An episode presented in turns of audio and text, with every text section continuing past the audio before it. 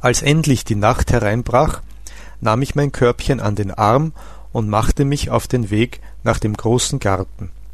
In dem Körbchen lag alles so bunt und anmutig durcheinander, weiß, rot, blau und duftig, dass mir ordentlich das Herz lachte, wenn ich hineinsah. Ich ging voller fröhlicher Gedanken bei dem schönen Mondschein durch die stillen, reinlich mit Sand bestreuten Gänge, über die kleinen, weißen Brücken, unter denen die Schwäne eingeschlafen auf dem Wasser saßen, an den zierlichen Lauben und Lusthäusern vorüber. Den großen Birnbaum hatte ich gar bald aufgefunden, denn es war derselbe, unter dem ich sonst, als ich noch Gärtnerbursche war, an schwülen Nachmittagen gelegen. Hier war es so einsam dunkel, nur eine hohe Espe zitterte und flüsterte mit ihren silbernen Blättern in einem fort. Vom Schloss schallte manchmal die Tanzmusik herüber. Auch Menschenstimmen hörte ich zuweilen im Garten. Die kamen oft ganz nahe an mich heran, dann wurde es auf einmal wieder ganz still. Mir klopfte das Herz. Es war mir schauerlich und seltsam zumute, als wenn ich jemand bestehlen wollte. Ich stand lange stockstill an den Baum gelehnt und lauschte nach allen Seiten. Da aber immer niemand kam, konnte ich es nicht länger aushalten. Ich hing mein Körbchen an den Arm und kletterte schnell auf den Birnbaum hinauf, um wieder im Freien Luft zu schöpfen. Da droben schallte mir die Tanzmusik erst recht über die Wipfel entgegen. Ich übersah den ganzen Garten und gerade in die hell erleuchteten Fenster des Schlosses hinein. Dort drehten sich die Kronleuchter langsam wie Kränze von Sternen. Unzählige geputzte Herren und Damen, wie in einem Schattenspiel, wogten und walzten und wirrten da bunt und unkenntlich durcheinander. Manchmal legten sich welche ins Fenster und sahen hinunter in den Garten. Draußen vor dem Schloss aber waren der Rasen, die Sträucher und die Bäume von den vielen Lichtern aus dem Saal wie vergoldet, so dass ordentlich die Blumen und Vögel aufzuwachen schienen. Weiterhin um mich herum und hinter mir lag der Garten so schwarz und still. Da tanzt sie nun, dachte ich in dem Baume droben, bei mir selber, und hat gewiss lang dich und deine Blumen wieder vergessen. Alles ist so fröhlich, um dich kümmert sich kein Mensch. Und so geht es mir überall und immer. Jeder hat sein Plätzchen auf der Erde ausgesteckt, hat seinen warmen Ofen, seine Tasse Kaffee, seine Frau, sein Glas Wein zu Abend und ist so recht zufrieden. Selbst dem Portier ist ganz wohl in seiner langen Haut. Mir ist's nirgends recht. Es ist, als wäre ich überall eben zu spät gekommen, als hätte die ganze Welt gar nicht auf mich gerechnet. Wie ich ebenso philosophiere, höre ich auf einmal unten im Gras etwas einherrascheln. Zwei feine Stimmen sprachen ganz nahe und leise miteinander. Bald darauf bogen sich die Zweige in dem Gesträuch auseinander, und die Kammerjungfer steckte ihr kleines Gesichtchen, sich nach allen Seiten umsehend, zwischen der Laube hindurch. Der Mondschein funkelte recht auf ihren pfiffigen Augen, wie sie hervorguckten. Ich hielt den Atem an und blickte unverwandt hinunter. Es dauerte auch nicht lange, so trat wirklich die Gärtnerin, ganz so, wie mir sie die Kammerjungfer gestern beschrieben hatte, zwischen den Bäumen heraus. Mein Herz klopfte mir zum Zerspringen. Sie aber hatte eine Larve vor und sah sich, wie mir schien, verwundert auf dem Platze um. Da wollt's mir vorkommen, als wär sie gar nicht recht schlank und niedlich. Endlich trat sie ganz nahe an den Baum und nahm die Larve ab.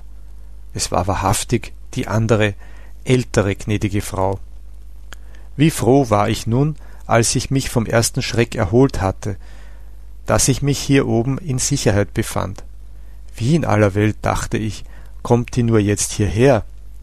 Wenn nun die liebe, schöne, gnädige Frau die Blumen abholt, das wird eine schöne Geschichte werden. Ich hätte am Ende weinen mögen vor Ärger über den ganzen Spektakel. Indem hub die verkappte Gärtnerin unten an. Es ist so stickend heiß droben im Saal, ich musste gehen, mich ein wenig abzukühlen in der freien schönen Natur. Dabei fächelte sie sich mit der Larve in einem fort und blies die Luft von sich.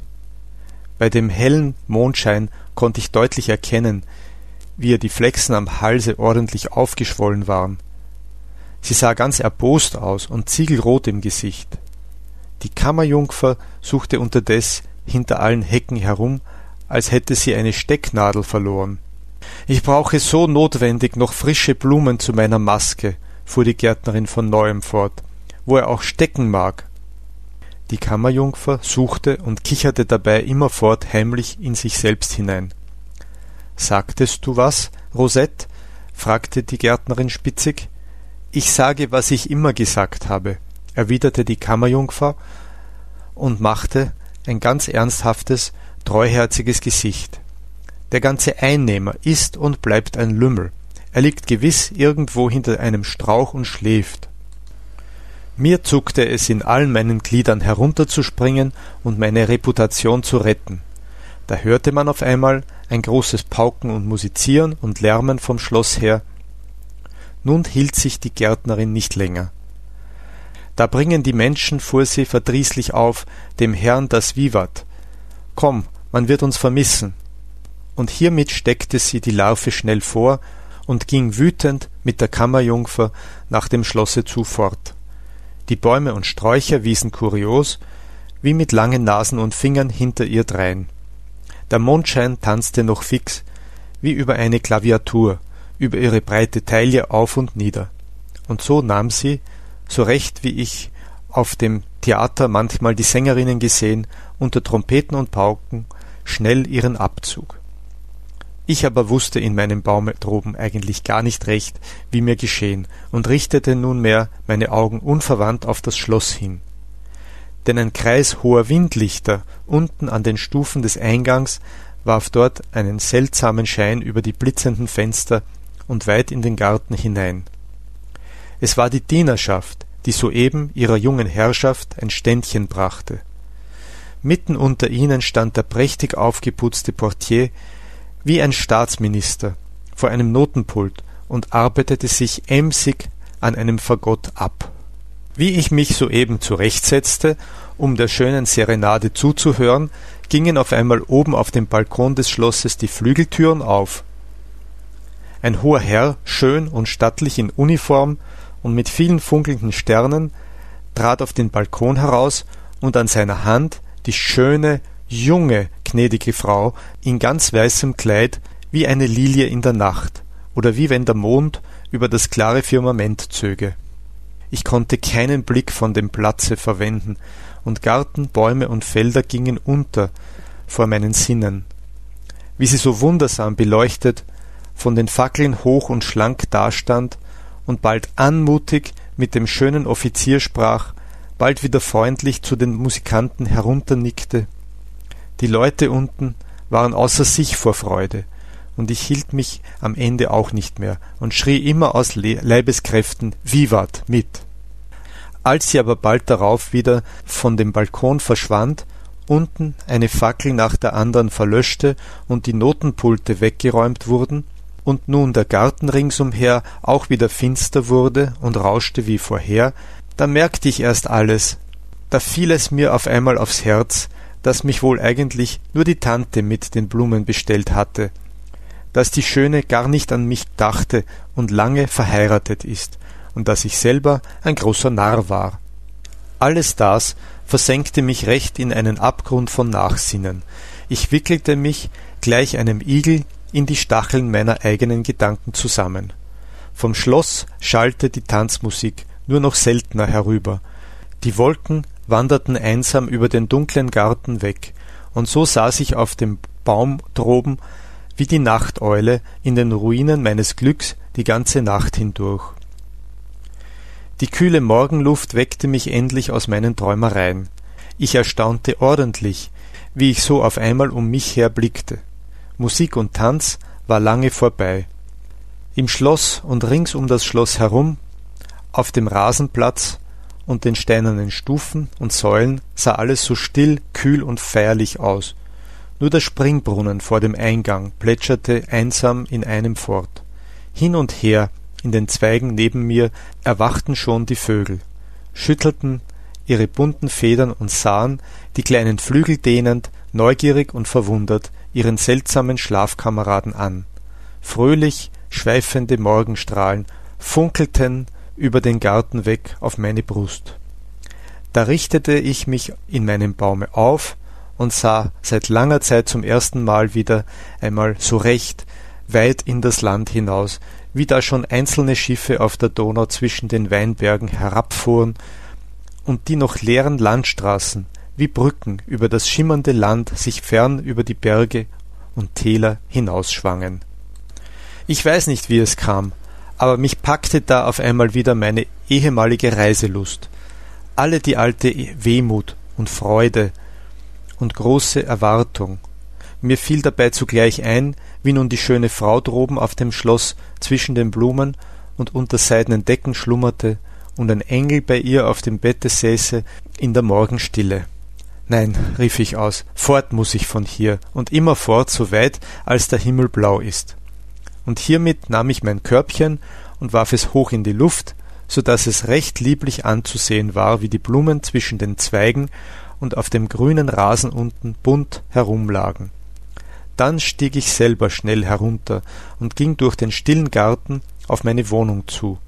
Gar oft blieb ich da noch stehen auf manchem Plätzchen, wo ich sie sonst wohl einmal gesehen oder im Schatten liegend an sie gedacht hatte. In und um mein Häuschen sah alles noch so aus, wie ich es gestern verlassen hatte. Das Gärtchen war geplündert und wüst. Im Zimmer drin lag noch das große Rechnungsbuch aufgeschlagen, meine Geige, die ich schon fast ganz vergessen hatte, hing verstaubt an der Wand. Ein Morgenstrahl aber aus dem gegenüberstehenden Fenster fuhr gerade blitzend über die Saiten. Das gab einen rechten Klang in meinem Herzen. Ja, sagte ich, komm nur her, du getreues Instrument, unser Reich ist nicht von dieser Welt. Und so nahm ich die Geige von der Wand, ließ Rechnungsbuch, Schlafrock, Pantoffeln, Pfeifen und Parasol liegen und wanderte, arm wie ich gekommen war, aus meinem Häuschen und auf der glänzenden Landstraße von dannen. Ich blickte noch oft zurück. Mir war gar seltsam zumute, so traurig und doch auch wieder so überaus fröhlich, wie ein Vogel, der aus seinem Käfig ausreißt.